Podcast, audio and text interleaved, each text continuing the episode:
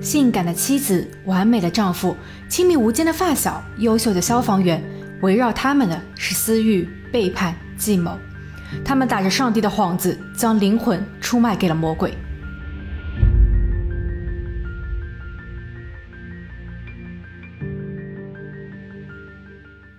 哈，大家好，我是鬼灵异。这是一个诱惑与罪恶相伴的故事。他们偏执地认为这是上帝所下达的任务。案件开始前，请记得订阅我的频道，感谢有你。案件从一段美好的爱情故事说起。亚利桑那州长大的罗伯，在一次烧烤派对上遇到了塞布丽娜。二十二岁的小伙一下子被这位金发美女所吸引，他有了一个想法，想与这位女子共度余生。两个人尝试交往之后，他们如胶似漆。罗伯对女友疼爱有加，塞布丽娜是一位保育员，充满爱心。她告诉罗伯，自己想在不久的未来成为一名好妈妈。不只是罗伯，罗伯的家人对塞布丽娜也相当满意。在他们看来，塞布丽娜能够点亮罗伯的生活。她美丽、外向、良好的社交能力，能够让他们的生活不再枯燥。塞布丽娜对罗伯的印象也很不错，她认为罗伯是万里挑一的好男人。他勤劳肯干，肌肉发达，可以让自己托付终身。相识两年后，二零零零年，他们在教堂举办了盛大的婚礼。罗伯的姐姐被邀请做了伴娘，她感到非常荣幸。小夫妻在甜蜜的同时，也被神圣的教堂所吸引。他们开始参加教会活动，并接受洗礼。罗伯的姐姐告诉他们很多关于基督教的故事，在他们看来，这也净化了他们的精神世界。新婚过后一年，罗伯加入了柏林顿北部的圣达菲铁路公司，这里位于加州的蒂哈查比，地理位置偏远和落后，当地的治安不是太好，犯罪率较高。但罗伯却满心欢喜，这份工作是他的爱好，也是他的梦想。公司的福利很好，包括带薪假、病假以及一些特定的保险。罗伯非常满意。他在公司担任机械维修工，勤劳的他还一直愿意加班，难活重活他都毫无怨言。同事们对他的评价很高，他们都愿意和他在一起工作。塞布丽娜也没有闲着，她也找了份兼职工作，虽然收入不高，但夫妻两人都在用心的去经营这个家。不久后，他们迎来了第一个男宝宝，三年后，他们又有了自己的女宝宝。两个人每天都很认真地照料孩子，并参与教堂和学校组织的每一次活动。罗伯还喜欢在公司上班的地方架起摄像机，拍摄一些工作的视频，例如自己在维修火车，然后晚上带给儿子看。充实的生活让他们不亦乐乎。二零一四年八月十六日，周六，这个周末是当地一年一度的山地节，小镇上会举办牛仔竞技比赛。罗伯的同事都换上了自己的牛仔装，戴上牛仔帽，准备去观摩比赛。晚上七点多，同事科瑞拨打了罗伯的电话，他想邀请罗伯帮自己顶一下周日的班。罗伯爽快地答应了。然而，就在八月十七日周日晚上，妻子塞布丽娜突然接到了铁路公司打来的电话，他们很遗憾地通知说，罗伯遭遇了不幸。塞布丽娜整个人都僵住了。他们结婚了十四年，对于未来还抱有很大的希望，而现在这一噩耗摧毁了一切。当天是铁路公司的同事发现了罗伯，他躺在了一辆卡车边，身上有两处明显的伤口，地面上有很多玻璃的碎屑，这是日光灯被击碎后所留下的。在玻璃碎片中，警方发现了一颗子弹，是从口径大约在零点四四到零点四五之间的手枪中射出。他们去到了罗伯的办公室，乍一看，这里被洗劫过，抽屉尽数打开，文件散落一地，一台笔记本不见了。但经验丰富的探员则认为事情并不简单。文件的散落方式并不像是在翻找东西时掉落的，感觉是有人故意为之。办公室内只少了一台笔记本，劫匪并没有带走另一台，而桌上还放着手机。塞布丽娜完全没有方向，她根本想不出是谁会要加害自己的丈夫。如果不是劫持，那么凶手的作案动机又是什么？当天，罗伯是替同事科瑞顶的班，难道说凶手并非针对罗伯？因为科瑞在不久前在酒吧内与人发生口角，并大打出手。不过那时双方都喝多了，警员随后调阅了酒吧的监控，确实是一起简单的口角冲突，而且科瑞的背景很干净，所以几乎可以排除他涉案的可能。与此同时，警员也排除了妻子塞布丽娜的嫌疑。罗伯当天在公司的工作时间为十二个小时，早上七点一直上到晚上七点。而当天早上，塞布丽娜和朋友一起去了教堂，之后去到了妈妈家，所以没有作案时间。警方调阅了公司仓库以及案发周边的监控视频，发现了两个重要线索。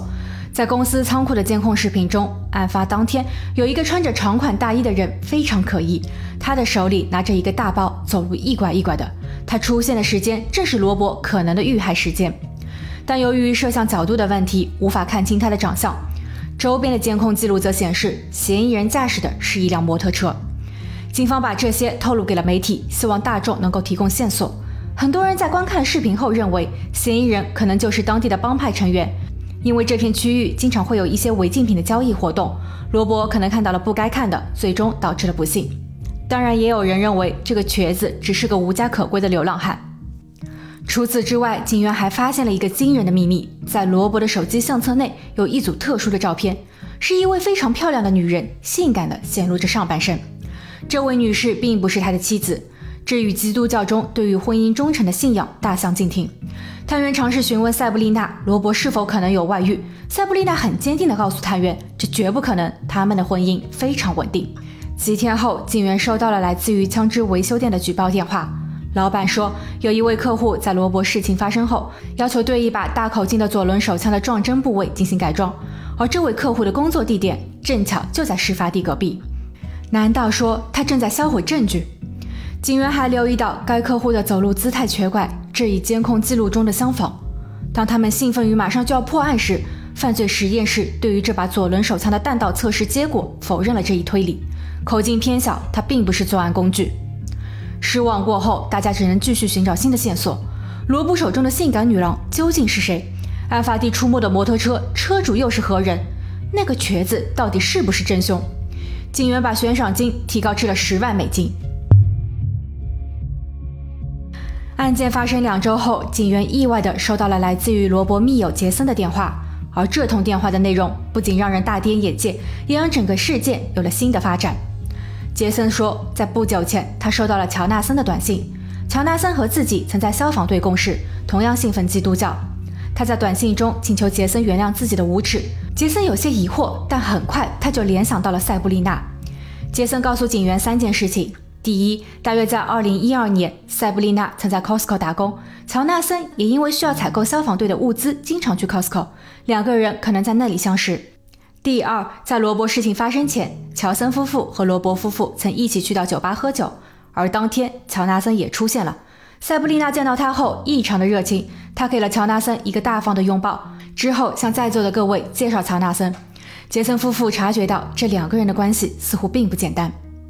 第三，就在酒吧的活动后不久，乔纳森给杰森打了电话，他询问道能否帮忙联络到罗伯。而那一天恰巧杰森和罗伯在一起，杰森被把电话递给了罗伯，罗伯接到后去了一个空旷的地方与其通话。当他回来时，脸色很难看，他说他和妻子之间的问题已经暴露。杰森并不理解这句话真正的含义，他只是猜想有两种可能：第一，罗伯夫妇之间有什么不为人知的秘密，而现在被乔纳森知道。第二，乔纳森的出现破坏了原本和睦的家庭。但无论怎样，虔诚的基督教徒或许已经违背了戒律，他们丢下了事业，甚至比大家所想的还要恶劣。警员随后找到了杰森的老婆凯莉，原本只想确认一下当晚酒吧内所发生的事情，但不曾料到凯莉却给出了更劲爆的消息。凯莉承认，罗伯手机中的那张照片正是自己。凯莉与塞布丽娜也是数十年的密友，两个女人之间的关系很微妙。在两个人各自完婚后，他们接受了双方丈夫的建议，在某几次的酒吧约会后，四个人一同去到了一间房间。凯莉与塞布丽娜会当着自己丈夫的面做一些不可描述的事情，但凯莉否认有交换配偶的行为。两个女人还经常分享一些私照，罗伯手机中的就是他们之前所分享过的。凯莉还说，罗伯夫妇还同其他的情侣也玩过类似的游戏。塞布丽娜很开放，年龄小她十一岁的乔纳森并不是她的第一次婚外恋。警员随后从塞布丽娜的姐姐这得知，塞布丽娜的作风一开始并没有这么乱，是罗伯给她洗了脑。此时的警员其实已经有了答案，为了佐证，他们对乔纳森的行迹进行了跟踪。乔纳森并没有犯罪历史，也没有违规或者是被指控，在他的名下注册过两把手枪，口径的大小与犯罪现场所发现的弹壳相似。他还有一辆摩托车。从车管所的备案来看，摩托车和监控视频中的是同款。而罗伯离世后，乔纳森经常会在深夜去到塞布丽娜家，有时候他们还会带着孩子们一同外出就餐。他们看上去更像是一家人。探员在地图上画出了所有从乔纳森家到事发地的路线。他们发现，在此行程中，摩托车必须在中途加一次油。于是，他们调阅了线路上所有加油站的监控记录，在五十八号和三百九十五号高速公路之间的加油站，还真让警员发现了一辆类似于乔纳森所开的摩托车。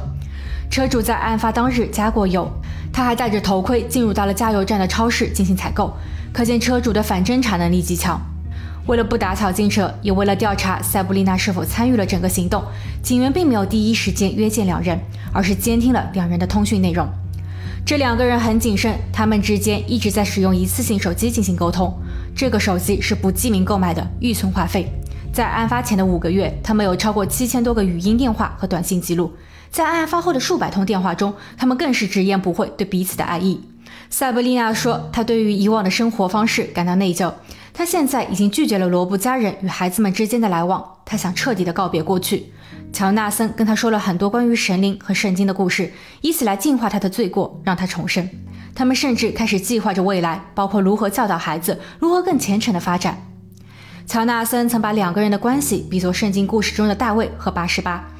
国王大卫看到屋顶上正在沐浴的八十八，他产生了生理冲动，但八十八已经结婚。大卫利用了他的权利，将其丈夫送往了前线打仗。在其丈夫为国捐躯后，大卫和八十八的地下情终于见光。警员听懂了其中的含义，并开始采取行动。他们先后试探了塞布丽娜两次。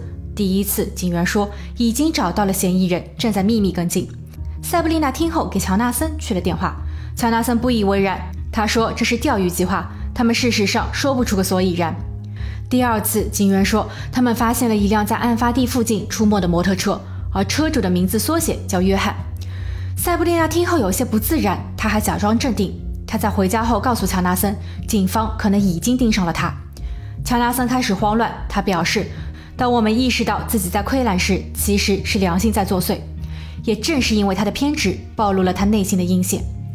二零一四年十一月十八日，乔纳森在消防队工作时被捕，他保持沉默。警员搜查了他的家，找到了作案武器、案发现场所出现过的摩托车，还有案发当日他所戴的头盔、红色围巾。舆论一片哗然，扭曲的爱情夹杂着背叛与谋害，他们屈服于魔鬼，在错误的道路上越走越远。嫌疑人塞布丽娜并不承认参与，因为没有足够的证据，警员只能暂时将她释放。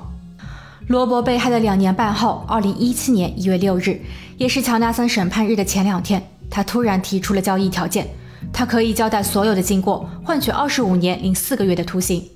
九个月后，塞布丽娜接受审判。昔日的恋人乔纳森成为了控方的主要证人。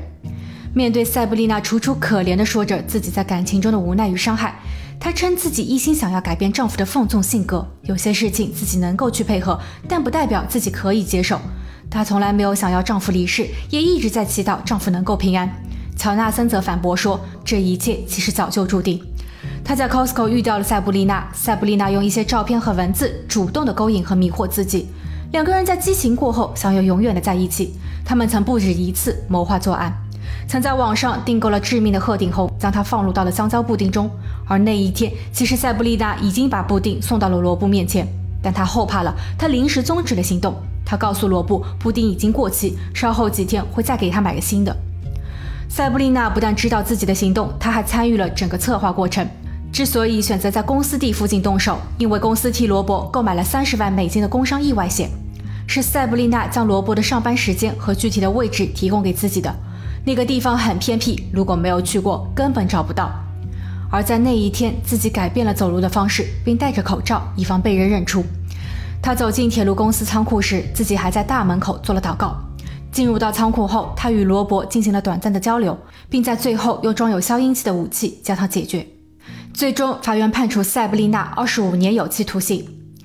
再一次回想案件。各执己见的背后，已经很难判断究竟是魔鬼先发现了他们，还是他们主动的向魔鬼示好。这一切真的是上帝的旨意吗？欢迎大家留言讨论，我们下期见。